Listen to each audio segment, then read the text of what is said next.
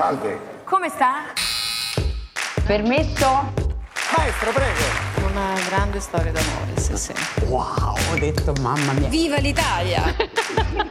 Allora? Allora, Allora. Allora, dai.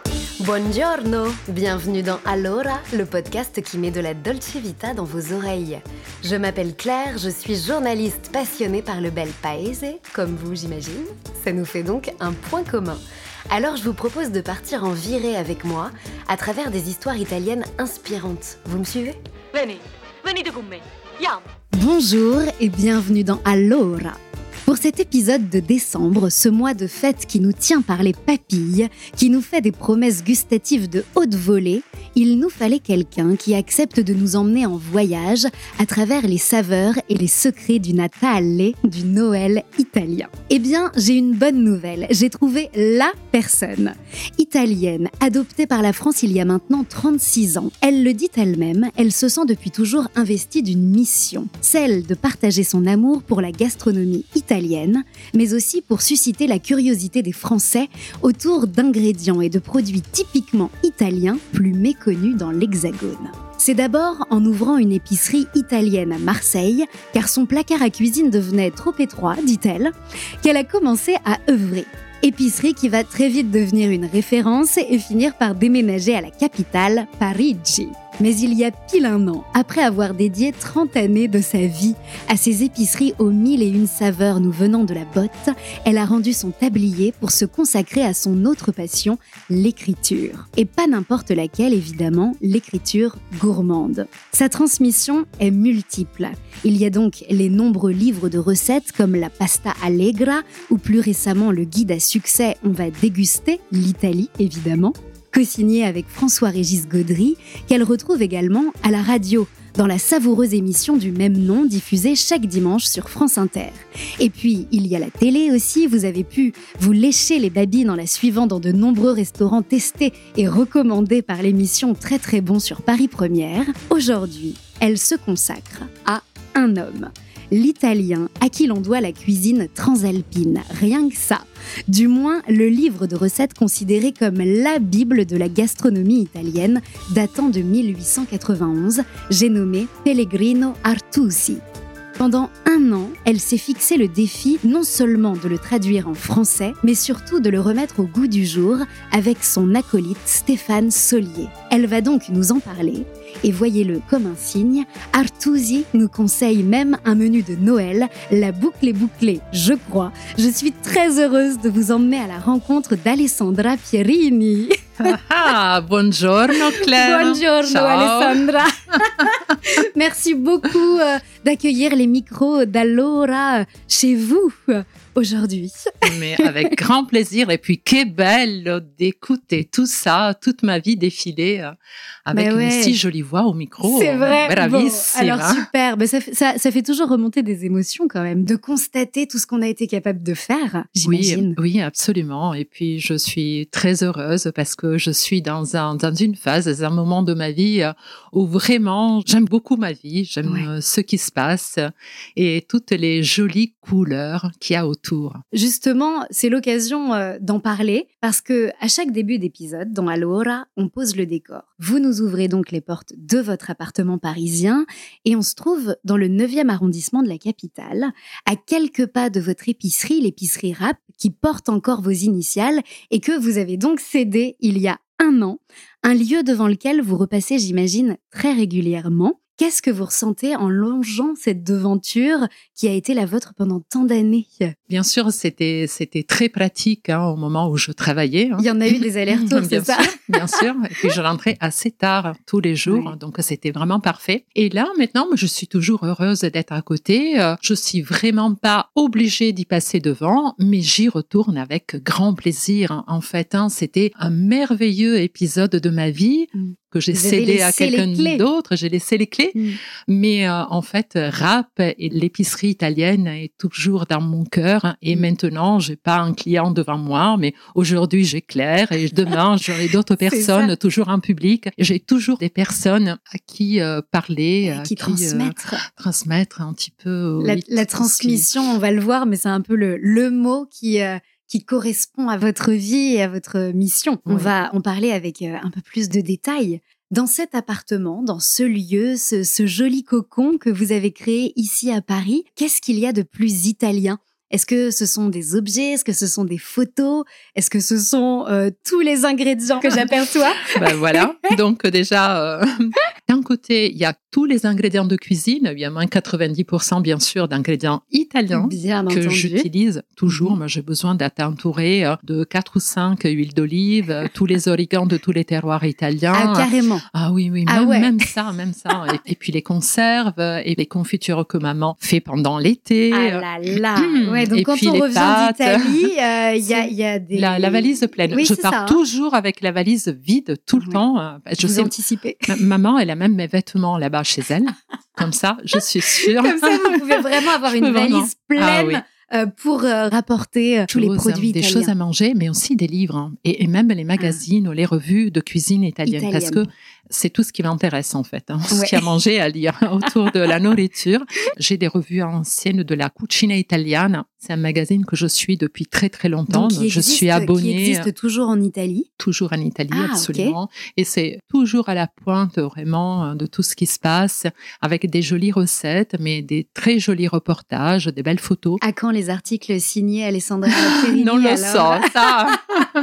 Peut-être, Je hein sais pas, mais peut-être, on sait jamais. Mais c'est vrai qu'on parle aussi d'histoire parce que voilà, il y a la candidature de la cucina italienne à l'UNESCO. Mais oui, euh, en donc, 2023, cette année. C'est ça, la cucina italienne euh, supporte vraiment euh, très très fort cette candidature. Donc, Ouais. euh, Et verdict, alors, vous pensez que ça va être accepté? Certo che sì. Ah non, mais moi, En même temps, l'inverse serait quand même surprenant. Ah, ça serait surprenant. Après cette première mise en bouche à l'italienne, je vous propose de parcourir ensemble les grandes lignes de votre vie, car comme vous le savez, chaque numéro d'Allora est construit comme un roman que l'on chapitre au fil des épisodes de vie.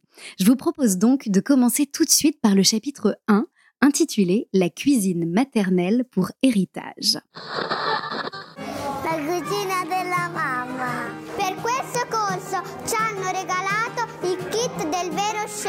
Oh.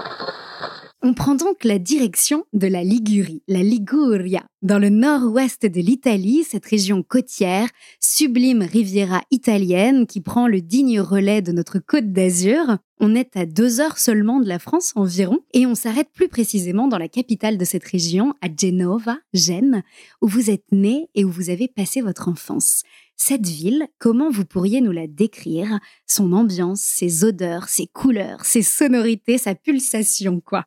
Alors, euh, Genova se mérite quelque part, étant vraiment sur la mer. C'est une ville très étroite qui est entourée vraiment par les montagnes. Mhm. Donc, on est à niveau de la mer et à 30 minutes, on arrive tout de suite à 700, 800, 900 mètres d'altitude. Donc, la montagne est très proche. Ouais. Donc, euh, il faut prendre son sac à dos, ses baskets et Gênes, il faut l'arpenter à pied et aller dans les petites rues, c'est les caruggi. Oui, Gênes, on les appelle comme ça. C'est les noms de, de- de- des petites Les ruelles petites ruelles. à Genova. C'est ça. Et c'est à chaque angle de rue, Mm. c'est un paysage différent. Ça peut être aussi très populaire et très euh, rude et euh, Et ça change très vite, d'une rue à l'autre. C'est Oui, ça qui est surprenant. On passe d'une euh, rue très élégante à une oui. minuscule rue euh, très populaire et sans filtre. sans Ouais. filtre. Oui, oui. C'est gris et c'est bleu, Mm. rose, avec des façades peintes extraordinaires, avec des églises partout, avec cette façon de parler génoise où on chante vraiment plus qu'ailleurs. On tire un peu les voyelles. on, dit qu'on continue à parler au-delà des paroles, en fait, un petit beau. peu.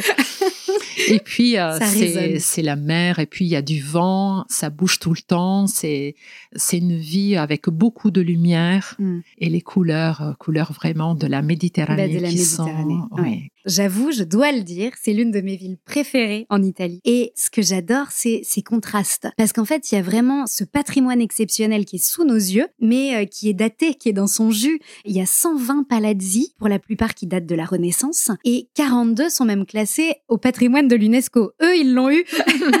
Absolument. Ce sont les palazzi dei Grolli. Ouais. Parce qu'en fait, il n'y a pas de palazzo reale Ouais. à Gênes, comme dans les autres villes. En fait, c'était les familles bourgeoises Mhm. et aristocratique de Gênes, les grandes familles en général, c'était les armateurs hein, génois. Euh, c'était eux qui recevaient les ambassadeurs, les rois, les représentants de tous les autres pays. D'accord. Il y avait des fastes à l'intérieur, des dorures, des tableaux. Ils sont sublimes. Incroyable, incroyable. Et en plus, ils sont assez cachés. Gênes a été envahie par tous les côtés par la montagne, par la mer. Et la France, donc les frontières aussi, elles étaient aussi assez proches. Donc les palais étaient fermés. On Mhm. voyait pas cette richesse de l'extérieur. Donc tout se développait à l'intérieur avec des jardins à l'étage Qui vraiment sont fous. fous. Qu'on- peut encore découvrir aujourd'hui, hein. Mais Ah c'est, bah oui, tout c'est, avec très des surprenant. orangers, des citronniers, des fleurs, des arbres. C'est majestueux. Ouais. Voilà, c'est vraiment une ville. Elle ne se laisse pas approcher Mm. très facilement, Oui. mais elle recèle vraiment comme une femme très élégante, hein, qu'elle va pas tout de suite montrer tous ses atouts.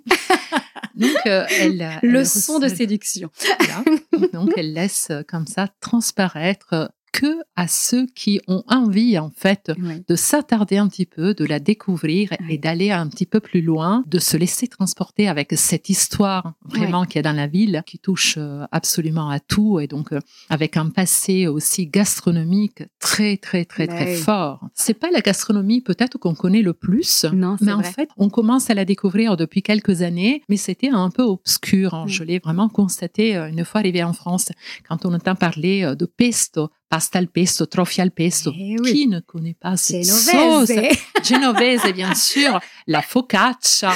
Moi, j'ai un peu de mal à manger de la focaccia ailleurs. Elle est vraiment née à Gênes, la focaccia. Tout à fait. Tout à Ouais, fait. donc, euh, La focaccia, c'est un style de vie, c'est Ouais. une façon d'être. On est focaccia, on n'est pas que focaccia, hein, parce que la focaccia, c'est le matin avec le cappuccino à Genova.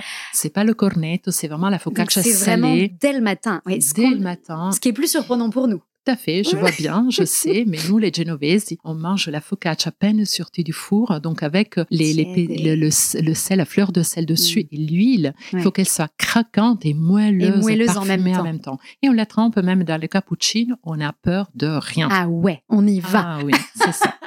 Et puis, euh, s'il n'y en a pas assez, on en remange à 10 heures et puis peut-être même à 11h30 avant de déjeuner. Parce que la Là, ça me focaccia- choque moins. Là, c'est l'apéro. Elle se mange oui, à la sortie du four. Mais Donc, oui. comme elle sort du four plusieurs fois par jour, Oui. on peut pas s'empêcher après d'en reprendre un petit morceau. hein. Bien entendu. Mmh, voilà. Et quand on n'est pas Bon, c'est une, c'est une bonne première mise en bouche.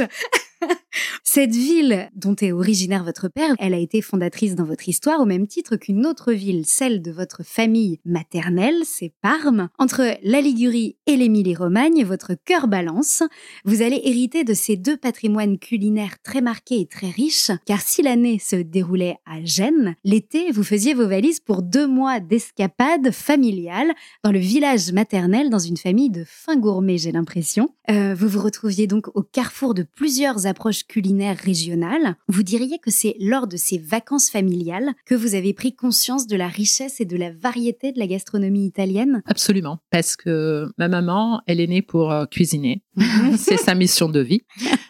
Ça, Vous avez pris le, dignement vraiment- le même chemin. Oui, oui, elle continue à me donner des recettes. euh, Et c'est vrai que c'était euh, dans son petit village natal, le petit village de Vesta, qui est méconnu. On le trouve même pas avec le GPS. Donc c'est vraiment à côté C'est, de Parme, euh, c'est À ça côté de euh? Parme. C'est à une cinquantaine de kilomètres quand même, en montant euh, vraiment vers les Apennins. Dans les montagnes. Dans les montagnes, vers 1000 mètres d'altitude. C'est là que l'été, quand on se rendait euh, pendant deux bons mois, c'était là-bas que maman, elle cuisinait, euh, elle préparait toutes les conserves parce qu'il y avait le potager, il y avait les arbres fruitiers, et puis il y avait aussi euh, toutes les autres familles, les, Mhm. euh, les cousins, les cousines. Il y avait toute une famille qui arrivait de Milan pour Ouais. passer les vacances et qui avait leur papa qui était originaire de la région de Rome et qui était Encore une nouvelle région. fin gourmet. Donc, euh, on cuisinait aussi toutes les pastes à la matriciana, pasta à la carbonara et toutes les pâtes un petit peu relevées, pimentées,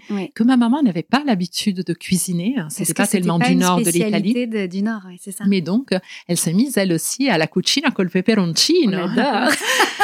Et, et donc, euh, il y avait tous ces vacanciers qui venaient sur place. Et donc, c'était. Et tout le monde était au permanence fourneau, en fait, c'est ça. euh. Des échanges de recettes. Comme ça, on dégustait plein, plein de choses.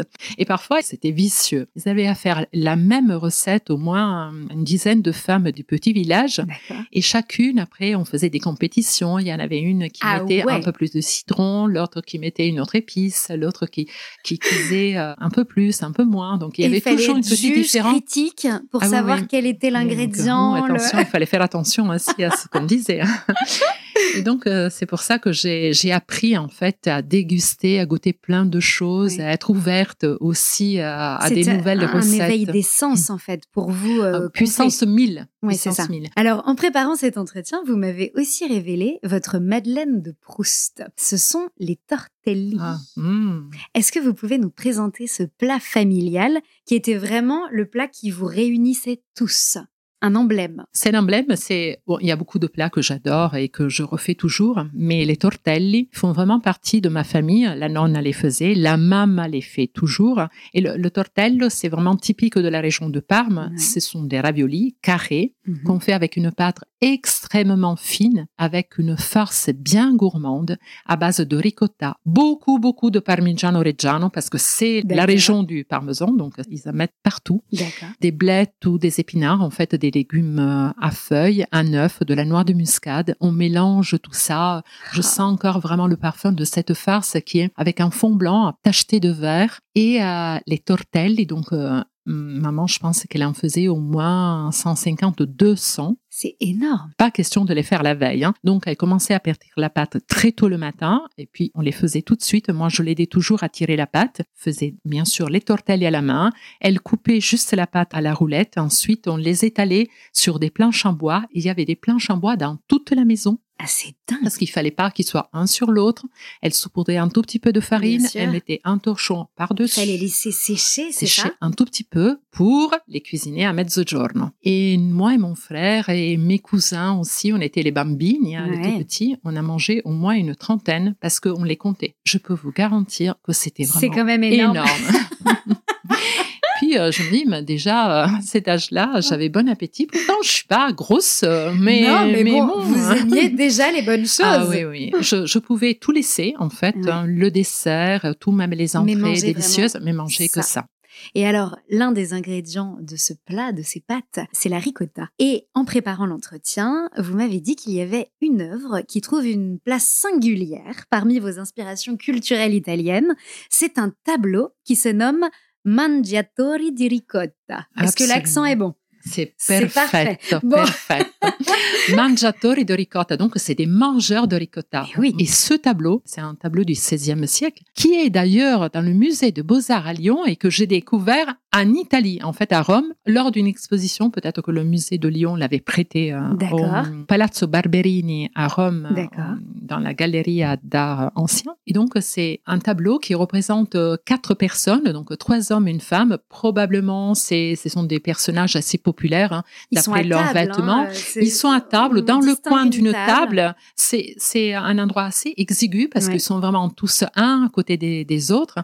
La femme en premier plan tient le plat de ricotta. Tout le monde a une cuillère à la main. Il y en a qui ont la cuillère euh, avec la ricotta et goulûment dans la bouche. Complètement. On sent la, la On saveur en sent la saveur et puis tout le monde en fait regarde la personne qui regarde le, tableau Le peintre. et il dit ah ben regarde ce que je mange tu aimerais toi aussi la Ouais. manger Complètement. cette euh, ricotta exceptionnelle et je trouve que dans l'art d'être italien Mm. il y a il y a ce sens aussi euh, de la gestuelle l'italien mange beaucoup aussi avec les mains Ouais, ça vrai. fait partie de la dégustation. Et ce n'est absolument pas à voir comme un geste pas joli, un peu rustre ou rustique, mais euh, c'est un geste presque assez euh, élégant, un peu charnel, un peu sensuel aussi dans Mhm. cette sensualité innée qui a l'italien pour manger. Parce qu'on mange dans la rue, on mange pendant qu'on marche, donc on a le panzerotto à la main, on a le morceau de pizza. La pizza mangée avec la fourchette et le couteau, c'est pas la même chose qu'un morceau de pizza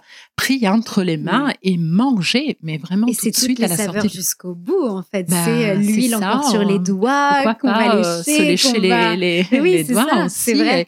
on mange le gelato dans la rue en tenant un cône. C'est intéressant. le coop aussi à Naples, c'est le cornet Mhm. avec plein de fritures de poisson dedans. On le mange avec les mains. Donc, euh, fait partie aussi de cette culture, de cette euh, dolce vita, de ce savoir-faire, savoir-vivre, savoir-manger. euh, Et que ce est, tableau, euh, finalement, retranscrit bien euh, en, en image, en fait, en peinture. Absolument. Il est gourmand. Je l'aime beaucoup. J'aimerais bien l'avoir dans mon salon. Ben, Tiens, On peut essayer la reproduction voilà. Pourquoi pas dans un premier temps.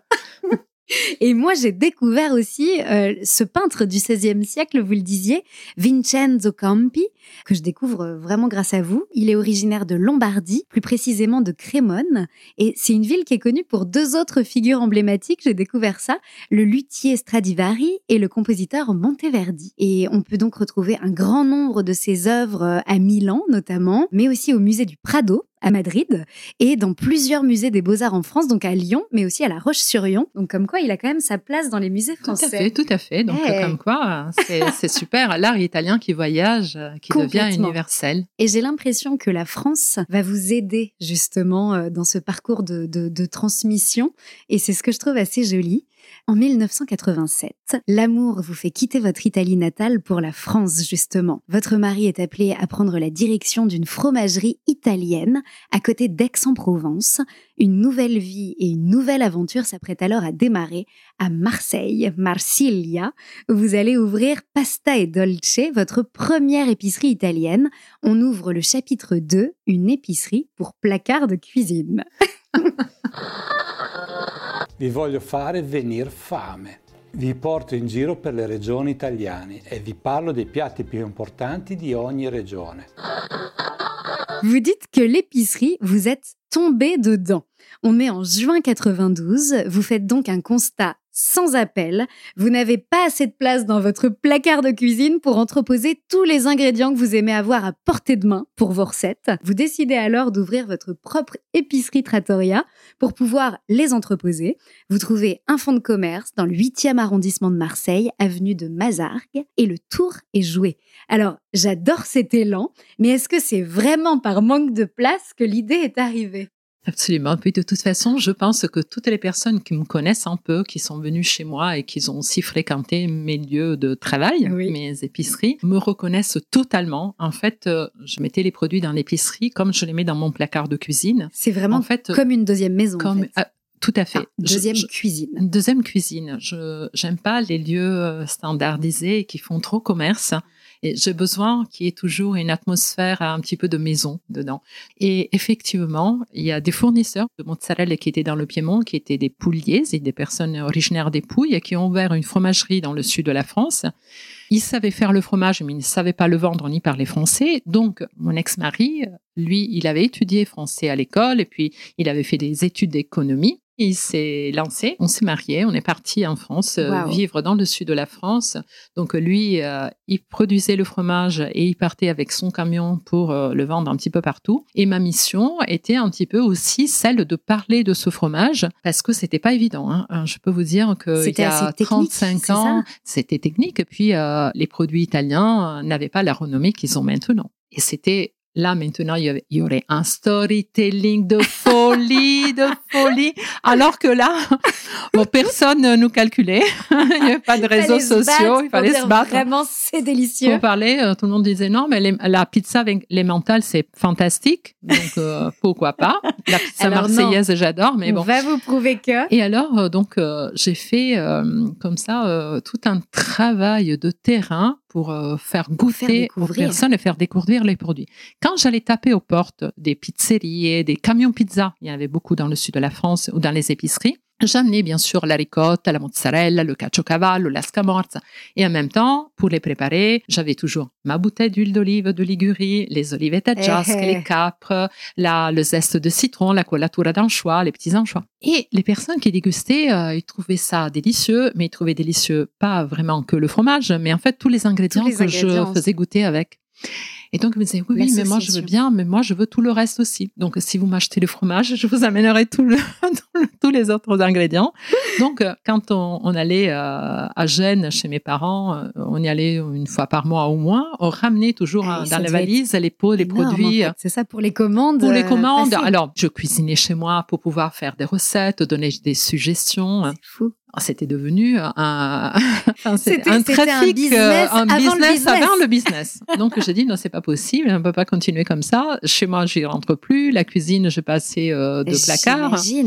Et puis, euh, non, il faut un magasin. J'ai ouvert donc une épicerie. Comme Donc, ça, C'est du jour au comme lendemain. ça que l'idée, en fait, est arrivée à, à suivre son chemin. Tout à fait. Aucun business plan, mais alors zéro, nada, niente. On a démarré. comme Démarrer, ça. euh, moi, j'ai jamais tenu un magasin de ma vie. En plus, je ne parlais pas français quand j'ai mis les pieds à- dans le sud de la France. Donc, j'ai appris vraiment sur le tas. D'accord. Donc, c'était quand même pas évident, surtout que j'étais assez timide. Et donc, c'est grâce aussi à, à ces échanges de recettes, de cuisine, que ça m'a permis aussi de socialiser Et énormément. de développer votre français. Voilà, donc euh, j'ai commencé comme ça, comme vous avez bien dit, euh, juin 1992, j'ai ouvert l'épicerie à Marseille. Vous allez donc devenir une pisteuse de goût hors pair. Il vous faut dénicher des pépites italiennes, non seulement des ingrédients et des saveurs méconnus, mais aussi des producteurs au savoir-faire véritable, nichés aux quatre coins de l'Italie. Concrètement, comment vous vous y prenez? Parce que c'est un peu un jeu de piste. À l'époque, j'imagine qu'il n'y a pas Internet, ou en tout cas, Internet est encore en train de se dévouloper. Donc, euh, Pas du tout même. hein. C'est ça. non, donc euh, ça veut dire que les gens étaient un peu moins accessibles. Comment bien on fonctionne? C'est que du bouche à oreille? Mais en fait, euh, faut pas oublier, il y avait toujours la maman. Ah, Ah. On Donc, les toujours à la premiers- mama. Les premiers produits que j'ai vendus dans mon épicerie à Marseille, c'était les produits en fait des producteurs que euh, Autour autour, de- de, de- de Gênes, Gênes. en Ligurie, les produits que je connaissais bien, que ma mère utilisait et donc que je maîtrisais à la perfection. J'étais un peu une légende à Marseille, mes anciens clients pouvaient le dire, parce que en fait pendant deux ans, deux fois par mois, je faisais l'aller-retour avec la voiture. Donc je partais en Ligurie, j'allais euh, jusqu'à hum, San Remo Imperia Mhm. pour prendre euh, tous les produits à côté et- de la frontière. Et souvent, il y avait des producteurs qui venaient à ma rencontre pour m'amener donc la commande et la marchandise. Je chargeais dans ma voiture. Et puis, à un moment donné, c'est pareil que le placard de cuisine. Je dis, la voiture, c'est plus possible. plus Je pouvais pas transporter non plus le frais, bien sûr. Et donc, euh, je me suis équipée d'un gros fourgon. Mais le gros Camion, fourgon, là, vraiment, le camion, là. Là, on rentre des, une palette entière. Oh, c'était on trop se bien. retrouve à faire des choses qu'on ne s'imaginait pas faire, j'imagine. enfin, avoir un camion dans la vie, euh, c'est la base. parce qu'en fait, rêve. le rêve. Il y avait trois places devant, mais bien sûr, je voyageais toujours seule parce que Mhm. j'aimais beaucoup. C'était un moment de liberté. En fait, juste je- pour vous.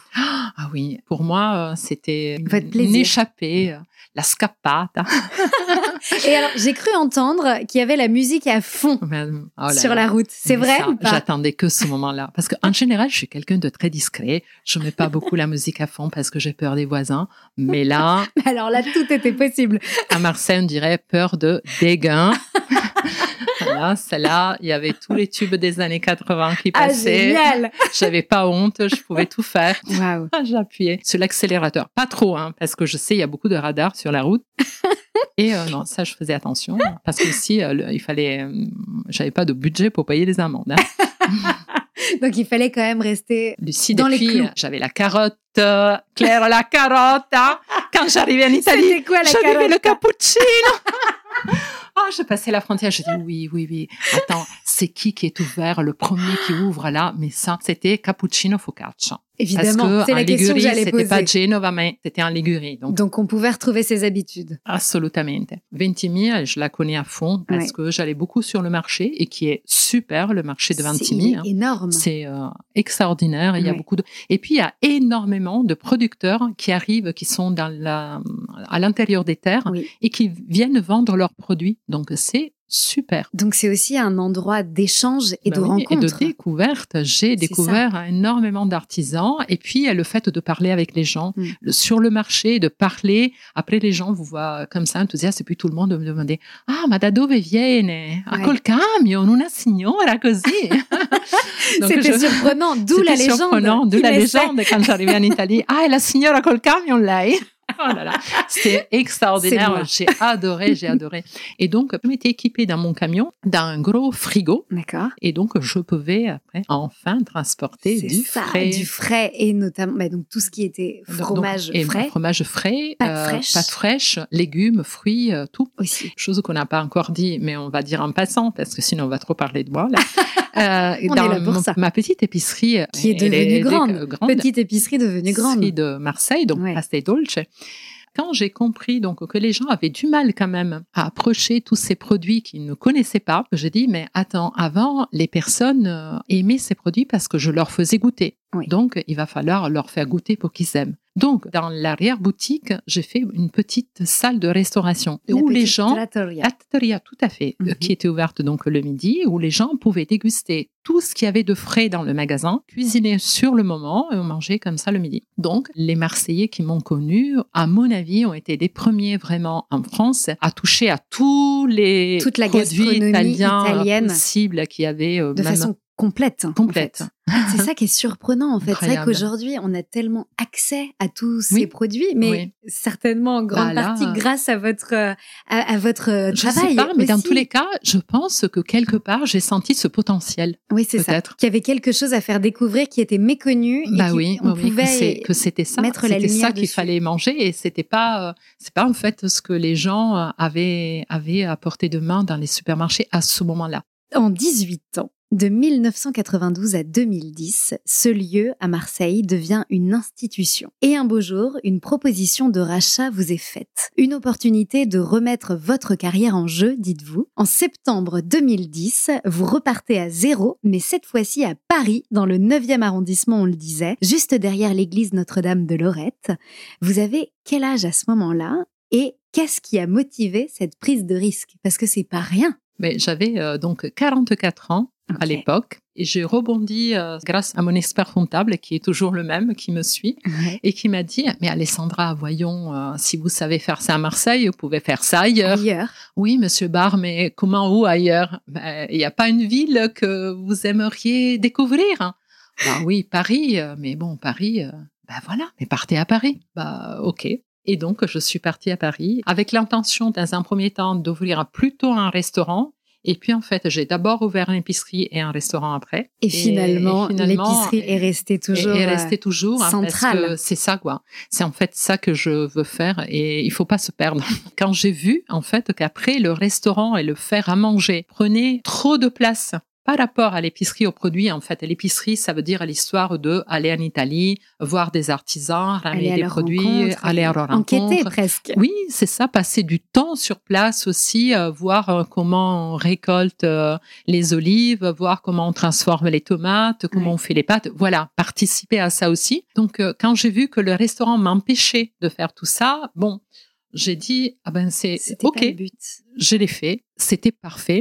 Et en fait, euh, j'ai arrêté aussi le restaurant dans un moment où, où ça avait un succès fou à Paris. hein. Ah, mince. Mais vraiment, mais c'est pas grave. C'est pas ça qui m'intéressait en fait. Mais vous, dit bon, vous avez écouté justement la petite voix Ah au oui, fond la de petite vous voix au fond de moi. C'est pas ça. j'ai dit bah non, je suis en train de m'éloigner de mon histoire pour faire quelque chose qui me prend vraiment beaucoup d'énergie.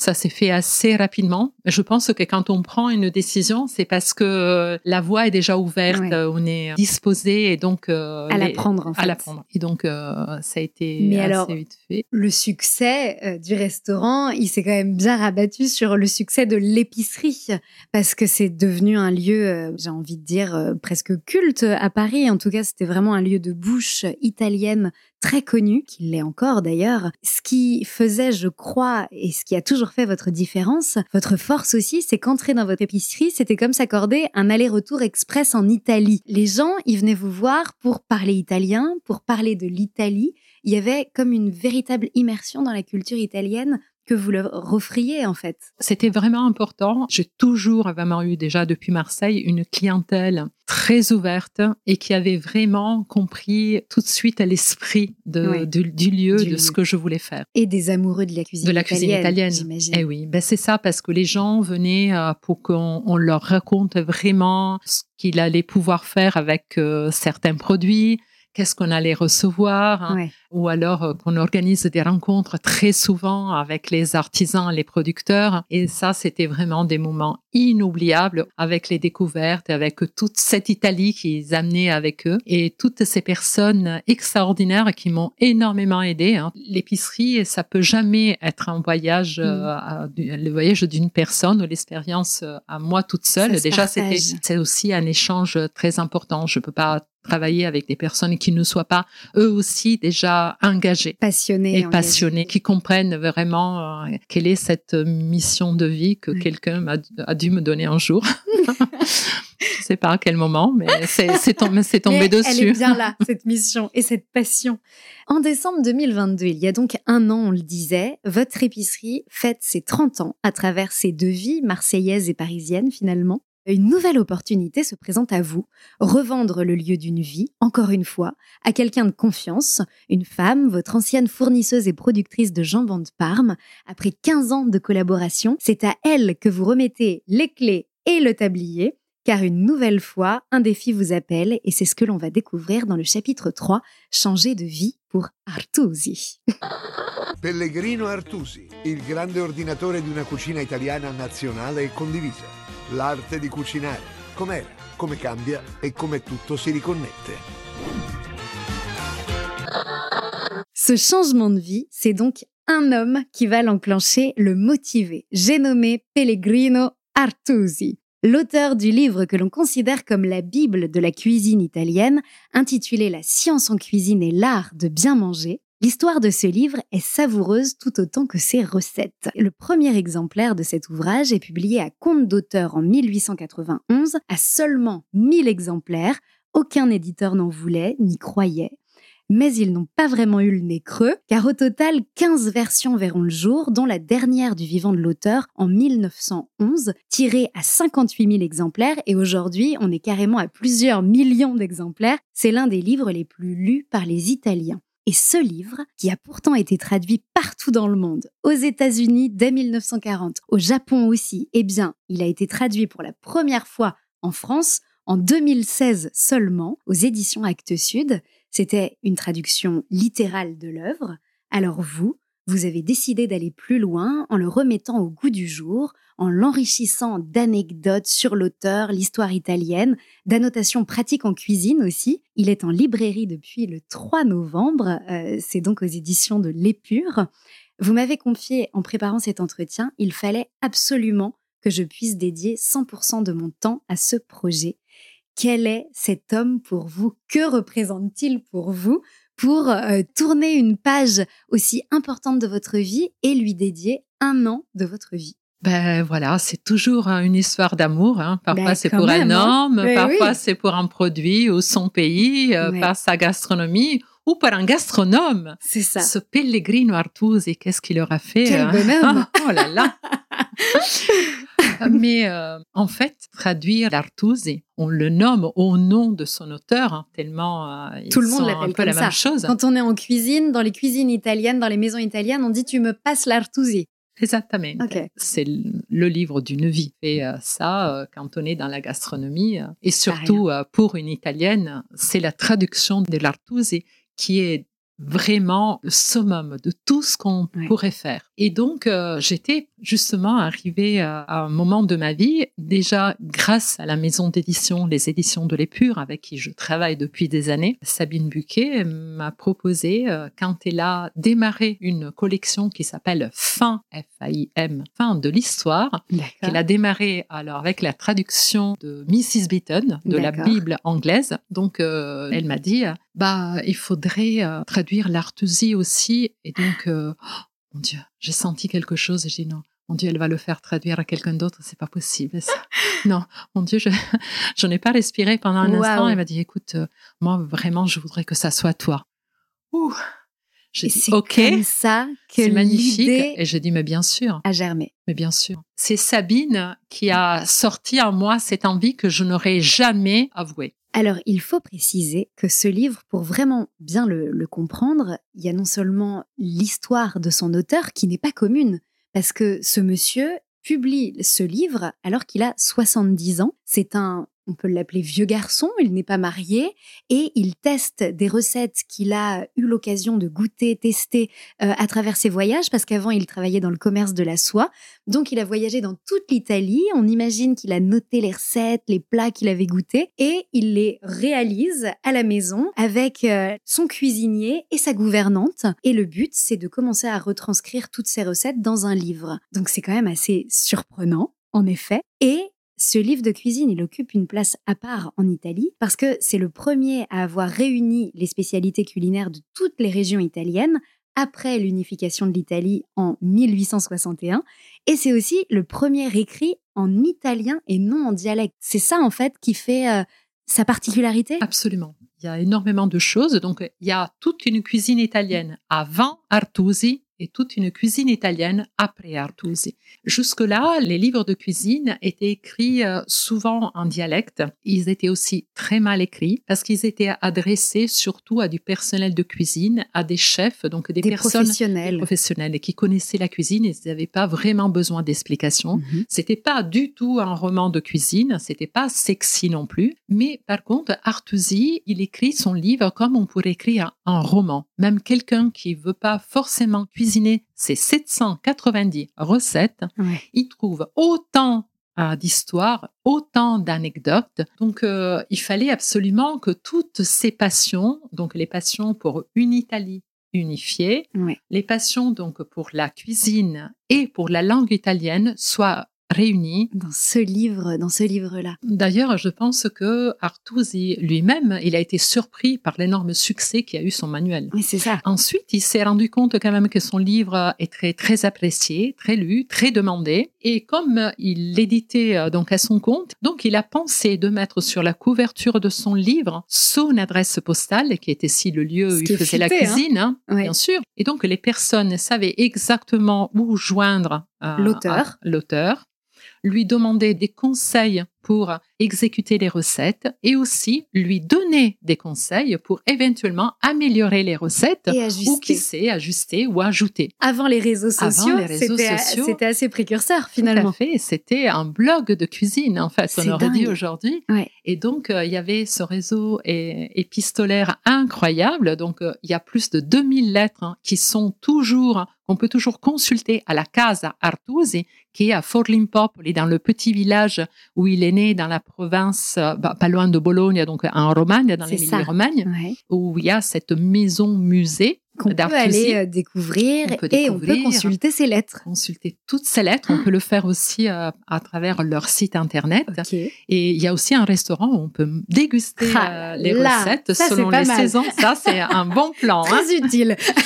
C'est quand même extraordinaire. Ce qui est fou, c'est que précurseur dans la façon d'écrire euh, ce livre, mais aussi euh, visionnaire en cuisine, parce que l'organisation du menu italien tel qu'on le connaît aujourd'hui, avec euh, le primo à base de pâtes ou de riz, ensuite il y a le secondo, le, le second plat donc à base de viande ou de poisson, Hmm. et puis le dessert, ça c'est lui. Tout à fait. Il a codifié donc la façon de manger qu'on a encore aujourd'hui en Italie. Et chose extraordinaire, c'est qu'il a mis les pâtes, la pasta secca, les pâtes au centre du menu italien. C'est dingue. Ça n'existait pas jusque-là. Il a fait des, des pâtes, les superstars qu'on connaît aujourd'hui, mais en Italie, mais partout dans le monde Partout aussi. dans le monde. Et Donc, il a, eu œuvré. cette sensibilité de comprendre donc la potentialité déjà des pâtes sèches. hein. Oui, c'est on ça. parle pas des pâtes fraîches qui à l'époque étaient euh, seulement cantonnées au sud de l'Italie et donc qui n'étaient pas connues ailleurs. Donc lui, il fait connaître des recettes du sud au nord de l'Italie et vice versa des recettes du nord plutôt au sud. Et il associe le premier des spaghettis à la sauce tomate. Donc on pourrait pas imaginer une euh, cuisine italienne sans spaghetti à Ah la oui, sauce tomate, même, spaghetti euh, al pomodoro. C'est la base, en fait. Incredibile. C'est lui qui, la lui qui première associe fois a les fait cette spaghettis. association. Tout à fait. Il met plus d'une dizaine de recettes dans son manuel associées aux spaghettis et des recettes qui ne sont pas forcément du sud de l'Italie. hein. Mais euh, oui, ah là là. Bon, et alors, on a aussi besoin, plus que jamais, en ce mois de décembre, d'idées. Artusi propose un menu de Noël. Est-ce que vous pouvez nous donner quelques clés, les principales, euh, à avoir en tête pour un repas de Noël de fête à la façon Artusi Bien sûr.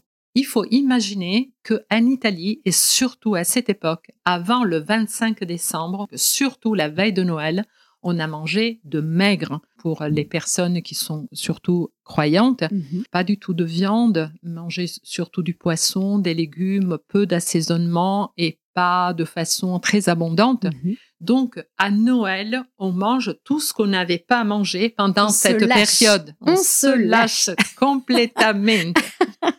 Donc, il commence par les cappelletti all'uso di Romagna. Et ça, il faut dire que c'est toujours le plat que nous avons toujours même chez nous à la maison Ah. et beaucoup dans le nord de l'Italie. Ce sont des petites pâtes. Euh, ça ressemble beaucoup aux tortellini aussi qu'on On trouve les plus retrouve. facilement en Mhm. France. Donc le cappelletto, ça a plus une forme de chapeau avec une farce. Il nous donne bien sûr la recette pour faire la pâte et pour faire la farce D'accord. à base de viande, de mortadelle, de plein de petites épices, de la noix de muscade et Mm. qu'on fait cuire dans le bouillon. Dans un bouillon, bien sûr, qu'on aura préparé avec de la viande et plein de légumes et avec beaucoup de goût. On sert les cappelletti all'uso di Romagna, donc dans une assiette creuse avec le bouillon et tantissimo parmigiano grattugiato. Ma allora plein, il faut couvrir Ça l'assiette. déborde. Ça déborde. C'est une, une neige de parmigiano reggiano. L'image est belle. magnifique. Ah si, mais- en fait, c'est la complémentarité de ce plat parce qu'en fait, le parmesan, il va servir un peu d'épices d'assaisonnement Mhm. et aussi, c'est un peu le rôle de la chapelure, ça boit un petit peu de bouillon et ça fait en sorte que le tortellino, le bouillon, le parmesan forment Oui, une espèce une- une homogène. crème, du coup, qui commence à, c'est ça, oui, en à se former dans la fondant. cuillère et trop Ah buono. là là. Voilà. Et donc, ça, c'est le premier plat. Et ça, c'est le même piatto Ah oui, qu'on mange nous on- aussi. c'est que le début. Ça, c'est que le début. Ensuite, il propose de la viande, donc du chapon, de la pentade. Et c'est surtout le chapon qui va accompagner avec un dôme de riz vert, comme dans les cuisines asiatiques. Donc, on fait un risotto à base de euh, bouillon, Mhm. euh, parmesan et du beurre. Ensuite, euh, on va mettre le riz qu'on va mélanger à du jus d'épinard. D'accord. Donc, on fait en fait un risotto vert et donc qu'on va laisser un petit peu absorber le bouillon, donc sécher légèrement. On le met dans une coupelle et on en fait comme un dôme. Et ensuite, on le renverse dans l'assiette. On le sert en forme de dôme avec de ce la viande. Voilà, tout à fait. Ok. Donc, euh, c'est Là déjà, façon, on est bien, mais il faut quand même encore Il y un a peu quand même de la place pour-. Ah oui, en plus. Et après, il y a au moins trois desserts. C'est-à-dire, Mais il met- reste plus de place. Là, ce sont un peu ses origines qui ressortent. Donc, lui, il est de Bologne, mais il a vécu tout le temps à Florence. À Florence. Donc, il y aura le certosino, le pane certosino de Bologne, qui est une sorte de pain d'épices, qui est un peu un ancêtre du panettone Oui, qu'on mange qui est le célèbre panettone Célèbre, en, en Italie à Noël. Symbole de, des fêtes, Mhm. euh, qui est très épicé, qui est très marron, fait en couronne, avec énormément de fruits confits dessus. D'accord. Ensuite, le pain forte de Sienne, c'est un pain très euh, chargé en poivre et en épices, D'accord. avec des amandes, des fruits secs et de fruits confits à l'intérieur, un c'est petit très peu dense. compact, dense et très très très parfumé. Et pour nettoyer tout ça, bien sûr, un petit gelato. Ah, voilà Ah, Enfin Là, moi, j'avais de la place que pour la gelato. Et ça, vous arrivez à la fin, vous dites, bon, j'en peux plus, mais ça, je vais quand même pas le laisser. Et parce que ça, ça fond, en fait. Ça Et fond dans l'estomac. La glace à l'amande. Ah Une amande toastée. C'est quand même quelque chose dont nous avons la recette faisable à la maison. Bien sûr, sans machine à glace, parce que Artus, ils utilisaient euh, que des ustensiles très simples Donc, qu'on a on tout le monde à la on maison. peut le réaliser. euh, Certo, signorina. Mmh. Bon, donc là, nous voilà parés pour un vrai repas de Noël. Petite précision que j'ai découverte grâce à vous. En Italie, les coutumes, elles sont un tout petit peu différentes. Le 25, c'est une journée consacrée au repas de Noël, comme en France. Mais une différence entre les deux pays, c'est que le réveillon du 24 se fait plus discret en Italie par rapport à la France. Mais par contre, le 26, c'est encore une journée de fête. C'est un jour même férié où on célèbre la Santo Stefano. Et attention, on ne mange pas les restes, si j'ai bien compris, c'est que c'est encore une journée où on prépare de nouveaux mets pour une nouvelle journée de, de repas de fête. Et certo. Donc deux jours. Ça, deux jours vraiment, c'est Noël deux fois. Absolument. Et puis, euh, en général, on en profite, si vous voulez, pour faire le 25 chez la famille D'un côté. d'un côté et le 26 de l'autre côté. Pas de jaloux. Pas de jaloux. Ça faisait un peu partie de la tradition. Mais oui, euh, c'est ça. voilà. Et c'est une tradition purement italienne que j'ai découverte. Oui, J'ignorais, euh, j'ignorais Deux tout ça. fois, deux fois Noël. C'est pas mal. C'est pas mal. Alors, ce que je trouve assez euh, beau euh, dans votre lien à cet auteur, c'est que vous avez deux passions communes finalement. La cuisine, on le disait évidemment, mais aussi la littérature. Et c'est vrai que Artusi était un homme de lettres. Euh, ce livre de recettes, on peut vraiment le lire quasiment comme un roman. Il nous l'a prouvé à travers tous ses livres, comme vous nous l'avez prouvé, à travers tous vos livres de recettes également. On ouvre le quatrième et dernier chapitre, La conteuse de saveurs. Voglio parlarvi di 5 libri di ricette per soddisfare ogni palato e fare bella figura in qualsiasi occasione. Finalement, on peut dire que vous êtes revenu à vos premières amours, l'écriture et la littérature. Car avant de tout plaquer pour rejoindre la France, comme on l'évoquait en début d'épisode, vous étudiez alors les lettres et la littérature italienne, c'est ça? Absolument, c'est ça. La boucle est bouclée quelque part.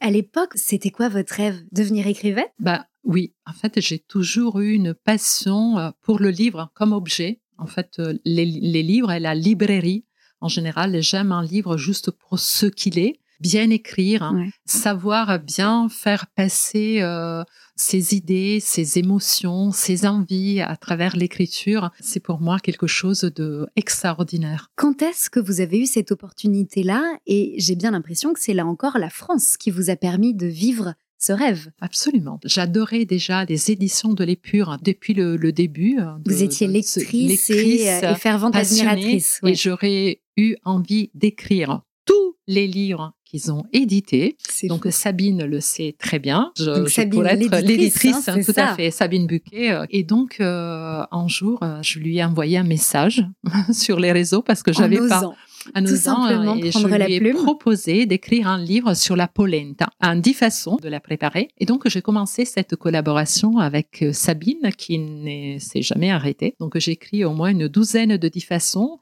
C'est devenu une collection en fait, devenu- avec oui. différents ingrédients. Il y a l'origan, la mozzarella. euh, le citron. Donc il y a des choses un petit peu toujours liées à, à la gastronomie italienne, un petit peu à ce terroir italien que je euh, connais mieux. Il y a un livre, un roman qui tient une place singulière dans votre bibliothèque. C'est Il diavolo e la rosumata. En français, ça serait Le diable et la rosumata. Euh, c'est donc une crème douce et mousseuse à base d'œufs, de sucre et de vin. Je résume bien. Absolument. Et alors, ce livre, il a été déterminant pour quelle raison? Déjà, c'est une autobiographie Mhm. de Sveva Casati qui a écrit ça euh, donc dans les années euh, 2012, 2010, 2012. Et donc, c'est un peu une autobiographie de son enfance, quand elle était euh, dans la ville de Milan pendant la guerre, Pendant la guerre. 1940-43. Et donc, c'est un peu un livre qui rappelle euh, un peu le récit d'Anne Frank. Malgré tout ce qui se passe de triste et de terrible autour d'elle, cet enfant, à travers des recettes de cuisine et des récits quotidiens de moments de vie de tous les jours, est arrivé à sortir des moments joyeux malgré tout. Ouais. Et la rossumata, donc c'est en fait cette, comme vous le disiez très Cette bien, crème. cette crème, ça ressemble un peu à un zabaillon D'accord. euh, qu'on mange. C'est, elle est typique de la région de Lombardie. ok. Et donc, c'est un peu l'ovo sbattuto, on appelle comme ça. Il y en a un petit peu, et c'est un peu un, un produit, une petite recette pauvre hein, qu'on donnait pour remonter un petit peu l'effort. C'est, c'est cette crème qu'on lui faisait pour lui faire plaisir. Oui. Donc, au moins, il y a 13 chapitres, je crois, dans le livre. Elle donne euh, dans chaque chapitre des recettes. J'ai dit, mais donc c'est une autobiographie dans laquelle elle parle de Elle parle cuisine. de cuisine. C'est possible euh, c'est possible. d'allier les deux. Oui, et j'ai adoré ce mélange euh, de vie et de Oui, gourmandise. c'est ça. Et donc, j'ai dit, voilà, c'est ça que j'aime faire dans mes livres. Toujours avoir un peu de moi dans... Mais oui, la complètement, de retrouver ça. euh. Et alors, ce qui est fou, mais c'est peut-être un, un autre projet à venir, du coup, c'est que la traduction n'a jamais été faite en français. Donc, Voilà. après l'Artusi, il y a peut-être un autre livre qui fait sens à traduire. Je dis ça, je ne dis rien, mais Hmm, aïe, aïe, aïe. Bon. il y a trois ans, en 2020, vous avez aussi coécrit un livre sur la gastronomie italienne, devenu un best-seller, ce qui prouve l'intérêt des Français pour la cuisine transalpine. C'est On va déguster l'Italie aux éditions Marabout, écrit avec encore Stéphane Solier, Ilaria Brunetti et François-Régis Gaudry. En préparant l'entretien, vous m'avez confié, c'est le livre qui raconte l'Italie. Je n'ai jamais autant consulté un ouvrage sur mon pays euh, dans le cadre de mon travail. Alors, euh, on peut dire que c'est la deuxième Bible après l'Artusi, du coup, pour vous, parce qu'on va pas lui faire d'infidélité. Absolument. Ce sont deux choses complémentaires. D'ailleurs, dans On va déguster l'Italie, nous avons euh, dédié une page Artusi, bah certamente. Et vraiment, On va déguster l'Italie, c'est un travail d'équipe incroyable qui nous a terriblement soudés. Et on l'a tellement vécu dans tous les sens. Mhm. Donc, non seulement on a fait énormément de voyages ensemble pour découvrir le terroir, les produits, les recettes. On a interviewé beaucoup d'artisans, mais aussi de chefs, mais aussi nous avons cuisiné toutes les recettes qui sont dans le livre. C'est un livre que, que j'ai adoré écrire et que j'adore toujours consulter. Mm. Et je dis Waouh, quel aujourd'hui, travail Aujourd'hui aujourd'hui toujours, une référence toujours, toujours, toujours. Quand il y a des choses dont je me rappelle pas exactement ou juste un, un résumé euh, d'un argument que je dois traiter, voilà, je vais regarder, on va déguster l'Italie. Je suis épatée Donc du pour travail tous les amoureux de l'Italie, de la cuisine italienne, c'est vraiment le livre, le livre actuel en plus. Actuel, le, livre moderne, tout à fait. C'est absolument. Et alors, je le disais, vous collaborez aussi avec François-Régis Gaudry, qui semble être un grand amoureux de l'Italie mm-hmm. également. Vous le retrouvez à la télé pour l'émission Très Très Bon sur Paris Première, mais aussi à la radio dans On va déguster, l'émission du même nom donc, chaque dimanche à 11h sur France Inter. C'est une rencontre qui semble avoir été déterminante dans votre parcours. Comment est-ce que vous vous êtes rencontrés? Est-ce que là encore, c'est un hasard de la vie? Alors, bien sûr, je connaissais François-Régis Gaudry avant qu'il ne me connaisse. bon, ça, on peut imaginer pourquoi. Mais je lui dis toujours, et il rigole, il dit, c'est incroyable, parce que dans mon épicerie à Marseille, j'étais abonnée à l'Express uniquement pour lire la, rubrique, de François-Régis Gaudry sur les restaurants. Donc, il écrivait une page. Parfois, il écrivait des dossiers plus importants. Quand il écrivait ça, alors pour moi, c'était le summum. Hein. Je déchirais les pages, je gardais tout. et je les gardais. Et je disais, j'adorais, j'adorais euh, la personne, j'adorais euh, sa façon, sa façon d'écrire. Et donc, quand je suis arrivée à Paris, bien sûr, ça ne lui a pas échappé. Il est venu tout de suite parce que, bon, il est vraiment sur le morceau. Hein. C'est lui qui est venu à ma rencontre. Ah. Donc, euh, en plus, à l'époque, on le connaissait pas physiquement. Il se cachait, donc on le voyait donc vous pas à la pas télé. Du tout reconnu. Je l'ai pas du tout reconnu. Donc, il était venu me voir dans le restaurant un jeudi midi et j'avais ouvert le restaurant depuis trois jours. Je voulais mourir. Je voulais ah oui, mourir. Vraiment dès le, dès le début. ah oui, j'étais donc dans cette rubrique avec mon restaurant, dans la rubrique de l'Express. J'imagine que la je faisais la collection. Et à plus, je reconnus tout de suite la, enfin, je dis pas physiquement, mais je me rappelais très bien de la table que j'avais servie par rapport à ce qu'il avait mangé, à tout ça, et à la photo. Ah là la photo. Et en fait, il avait exactement tout compris. Tout compris ce que j'étais venu faire à Paris. Après, il était venu me voir euh, plusieurs fois à la boutique pour faire euh, ses courses. Et il m'a dit, je rêverais de faire un voyage avec vous en Italie. non, je dis, c'est pas possible. Après, je pense qu'on a collaboré pour euh, des sujets sur très très bons. et en fait, on a beaucoup discuté ensemble. J'ai retrouvé tout à fait la personne qui était euh, là déjà en moi au travers la plume, en fait. la plume, la plume, la curiosité, l'envie de savoir et l'humilité de dire je ne connais pas, j'aimerais voir et de la curiosité, la curiosité, puis l'envie de goûter. Il est enthousiaste. Il a, il a ce côté italien que j'adore.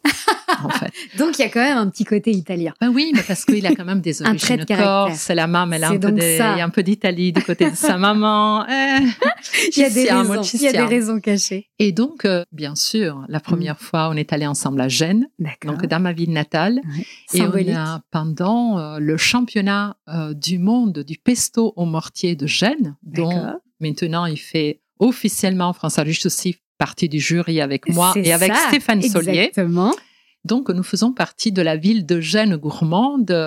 Et puis, euh, quand on est encore en train de savourer euh, parfois euh, un voyage en Italie, on dit déjà, ben, on part où la prochaine fois? Ah ouais, donc On c'est est vraiment toujours et c'est ça, devenu ouais. non seulement des collaborations à travers euh, les livres, mais aussi la radio. C'est lui qui vous a ouvert Bien les sûr, portes de la radio. c'est- lui qui m'a ouvert et qui a eu envie que je partage vraiment ma passion Mm. euh, avec les auditeurs. Moi, la radio, j'adore parce que je pense que ça permet aux gens vraiment de se concentrer et de vivre ça Oui. intensément. Oui. Et donc, en euh, le, podcast, c'est un peu la même chose. Oui. hein. Et donc, euh, il faut vraiment cette capacité de faire passer à travers le micro des odeurs, des couleurs, des sensations que la radio euh, qui permet tout ça. Donc, François Régis m'a donné cette opportunité, donc je ne le remercierai jamais assez. C'est un joli pied de nez à la jeune Alessandra que vous décriviez tout à l'heure quand vous alliez faire du porte-à-porte dans un français que vous appreniez encore en nous disant mais j'étais timide, c'était difficile d'en parler. Et aujourd'hui, vous êtes à la radio sur France Inter pour parler de cette cuisine je, italienne. je suis toujours timide et j'appréhende toujours. Quand on vous écoute, euh, c'est pas du tout ce qu'on se dit. En plus, quand on est à la radio, euh, ce qui est magnifique dans cette émission, c'est que nous avons sous les yeux Les plats. de produits, les plats que nous avons cuisinés, le Ça vin que nous allons déguster. Mm. Donc, euh, parfois, il y a tellement de choses qu'on n'arrive pas à se voir. Pardon, Sur- pousse autour d'une table. voilà. Et donc, euh, oui, c'est une ambiance euh, extraordinaire. Ouais. Donc, je suis vraiment très, très heureuse de partager. Et c'est un peu ce qui se ressent quand on voyage en Italie. Euh, D'ailleurs, maintenant, on part toujours à quatre. D'accord. Et nous avons appelé notre groupe, même sur WhatsApp, pour se parler, ça s'appelle Viaggi Allegri. C'est beau ça. et si nous sommes, c'est François Régis, donc Alessandra, Marielle, qui fait tout le temps nos photos, Marielle Gaudry et Stéphane Solier. Donc, Bien sûr. c'est l'équipe de choc des Viaggi Allegri. De- Et on va nous- déguster l'Italie finalement. C'est le, le- oui, le- oui, on l'incarne de cette façon. Les médias, la radio, la télé, les livres, finalement, ça a été la suite logique, la continuité de tout le travail que vous avez fait euh, euh, toute votre vie euh, à travers les épiceries, en fait. Le but, c'était d'informer, de transmettre. Aujourd'hui, euh, quand vous regardez tout votre parcours, toute l'évolution, tous les défis aussi que vous avez tout simplement osé, en fait. Quel est votre regard sur euh, toute cette histoire qui est la vôtre? Mon Dieu, quand je regarde en arrière, je dis waouh, j'ai fait beaucoup de choses. Vous pensiez Et en même vous, temps, vous non, pas du réussiriez tout. à faire tout ça? Pas du tout, pas du tout. Enfin, j'aime bien aussi de pas vraiment savoir ce qui va m'arriver. Ouais, Parce que c'est, oui, oui, oui, la découverte est quand même incroyable. Et puis, c'est un petit peu la surprise. On la vit euh, d'une autre façon. Quand on est surpris par quelque chose, la nouveauté donne un autre regard, hein, Oui. bien sûr, à tout, même dans la découverte d'un plat. En même temps, je me dis, j'ai eu plusieurs vies déjà. Et en même temps, c'est, il y a toujours la même, le même fil conducteur, ce fil rouge qui est la gastronomie et l'Italie. Mm. Et c'est juste une évolution. En fait, je n'ai rien quitté, j'ai toujours tout emporté avec moi. Ouais. Et c'est toujours un petit peu la façon de m'exprimer euh, qui a changé. Et j'espère que ça ira toujours dans une euh, évolution et qui sera toujours passionnante. Si ça continue comme ça, on a vraiment très envie d'avoir la suite alors. Dans Allora, on a trois rituels de fin. Ah. Le premier, c'est le conseil Dolce Vita. Pour vous, quand on veut essayer de mettre de la Dolce Vita dans notre quotidien, qu'est-ce qu'il faut faire? Moi, je dis juste parfois que ça suffit euh, de prendre un billet, aller deux jours en Italie. euh, Un voilà. aller-retour. Un aller-retour. C'est ça, il faut y aller, il faut y aller. N'importe où, euh, Ouais. déjà, juste comme je disais tout à l'heure, passer la frontière, on a déjà changé de paysage, c'est un autre monde. Mm. Euh, Asseyez-vous à une terrasse de café, parlez avec les gens, regardez juste les gens passer, c'est déjà du far niente de la dolce vita. Rituel numéro 2. Au cours de cet entretien, on a déjà parlé de livres, on a parlé de peinture, mais on a toujours envie de récolter plus d'inspiration italienne. Si je vous demande du tac au tac, là c'est un peu intéressé, les deux restaurants italiens en France, un à Paris, un en région, qui sont pour vous des références. C'est un peu dur. hein. Oh là là. Est-ce que je peux en dire deux à Paris au moins? Parce que Bah, sûr. sinon, alors, l'Osteria Ferrara, Oui. parce que Fabrice, Dans le 12e j'adore. C'est arrondissement. dans, le, c'est ça, dans le 12e. Et puis, euh, Café Stern. On n'en Mm. parle pas beaucoup. C'est dans le passage des panoramas. C'est magnifique. Mais attendez, j'adore aussi la cuisine de Nico Romito au Bulgarie. J'aime beaucoup Tempilenti. Il y a deux filles qui travaillent très bien. Il y a Oronza Pastificio qui fait des pâtes, même qu'on peut manger sur place et qui sont très très bonnes. On ne va pas l'arrêter. Euh, il y a Simone Tondo aussi. Il y a Passerini, c'est un.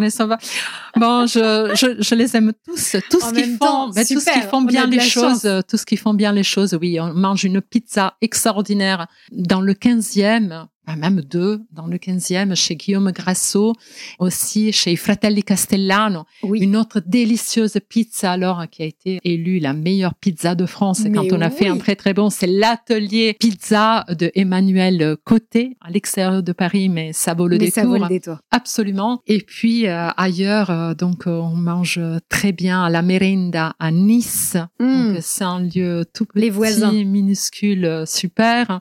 Et puis, à Marseille, y a des endroits où on mange italien, chez Giulia l'idéal. C'est un mélange de cuisine méditerranéenne, mais comme Giulia, elle a un cœur très italien, elle est amoureuse d'un italien aussi, donc elle cuisine italien. J'adore. Dans la rue d'Aubagne à Marseille, dans le premier arrondissement. Bon, on note tout ça alors. La chanson italienne qui vous fait voyager en Italie dès les premières notes. Caruso, celle qui a été écrite par Lucio Dalla et interprétée par Lucio Dalla. Donc la toute première en La fait. toute première, ça a été écrit euh, donc juste avant que je vienne en France, fin des années 80. D'accord. Dans les premières notes avec le piano, tout de suite euh, on est là dove il mare luccica e dove tira forte il vento. On est euh, sur la baie de Sorrento. J'ai la chair de poule et rien que D'y penser, penser. de... Mm, ouais, c'est une mm, chanson mm, qui vous accompagne. oui.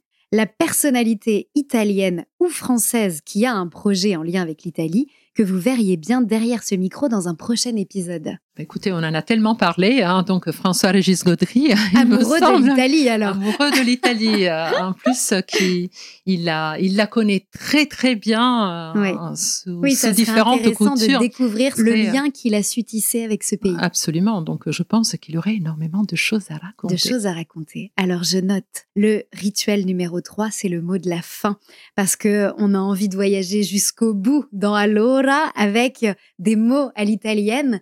Est-ce que vous auriez un mot ou une citation à nous partager Alors, j'ai les deux, bien sûr, parce que je suis Évidemment. exagérée comme les Italiens. Donc, euh, c'est allegria. C'est Ah. un mot vraiment qui sonne tellement la- joli, C'est la juste. joie, c'est ça. La joie. euh, Et puis, allegria, je l'ai dans beaucoup de ma vie. Pasta allegra, viaggi allegri. ouais. C'est un, un mélange de d'attitudes positives, je Oui. dirais. Et puis la citation, j'irai un peu plus dans la littérature. Chez Gabriele D'Annunzio, on s'attend pas de lui euh, d'avoir hein, ces mots. Et ricordati di osare sempre. Rappelle-toi d'oser toujours. Donc l'audace. Ça donne quand même un petit éclairage sur votre joli parcours, cette citation, je trouve. Oser, c'est finalement ce qu'on va retenir comme enseignement euh, bah, de tout ce, ce bel échange. Et merci pour toute la richesse euh, voilà, de, de cette histoire partagée. Merci infiniment. Merci Grazie beaucoup. Claire. A Grazie. presto. À presto. Ciao. Ciao. C'est la fin de cet épisode. Merci à vous de l'avoir écouté. Si ce voyage à travers les saveurs italiennes vous a plu, n'hésitez pas à mettre des stelles sur Spotify ou encore sur Apple Podcast. Et quitte à mettre une étoile, profitez-en pour glisser un commentaire. J'ai déjà hâte de les découvrir. En attendant le prochain épisode, je vous donne rendez-vous sur le compte Instagram allora.lepodcast pour toujours plus d'inspiration italienne. Je vous souhaite de très belles fêtes. Buon Natale a tutti.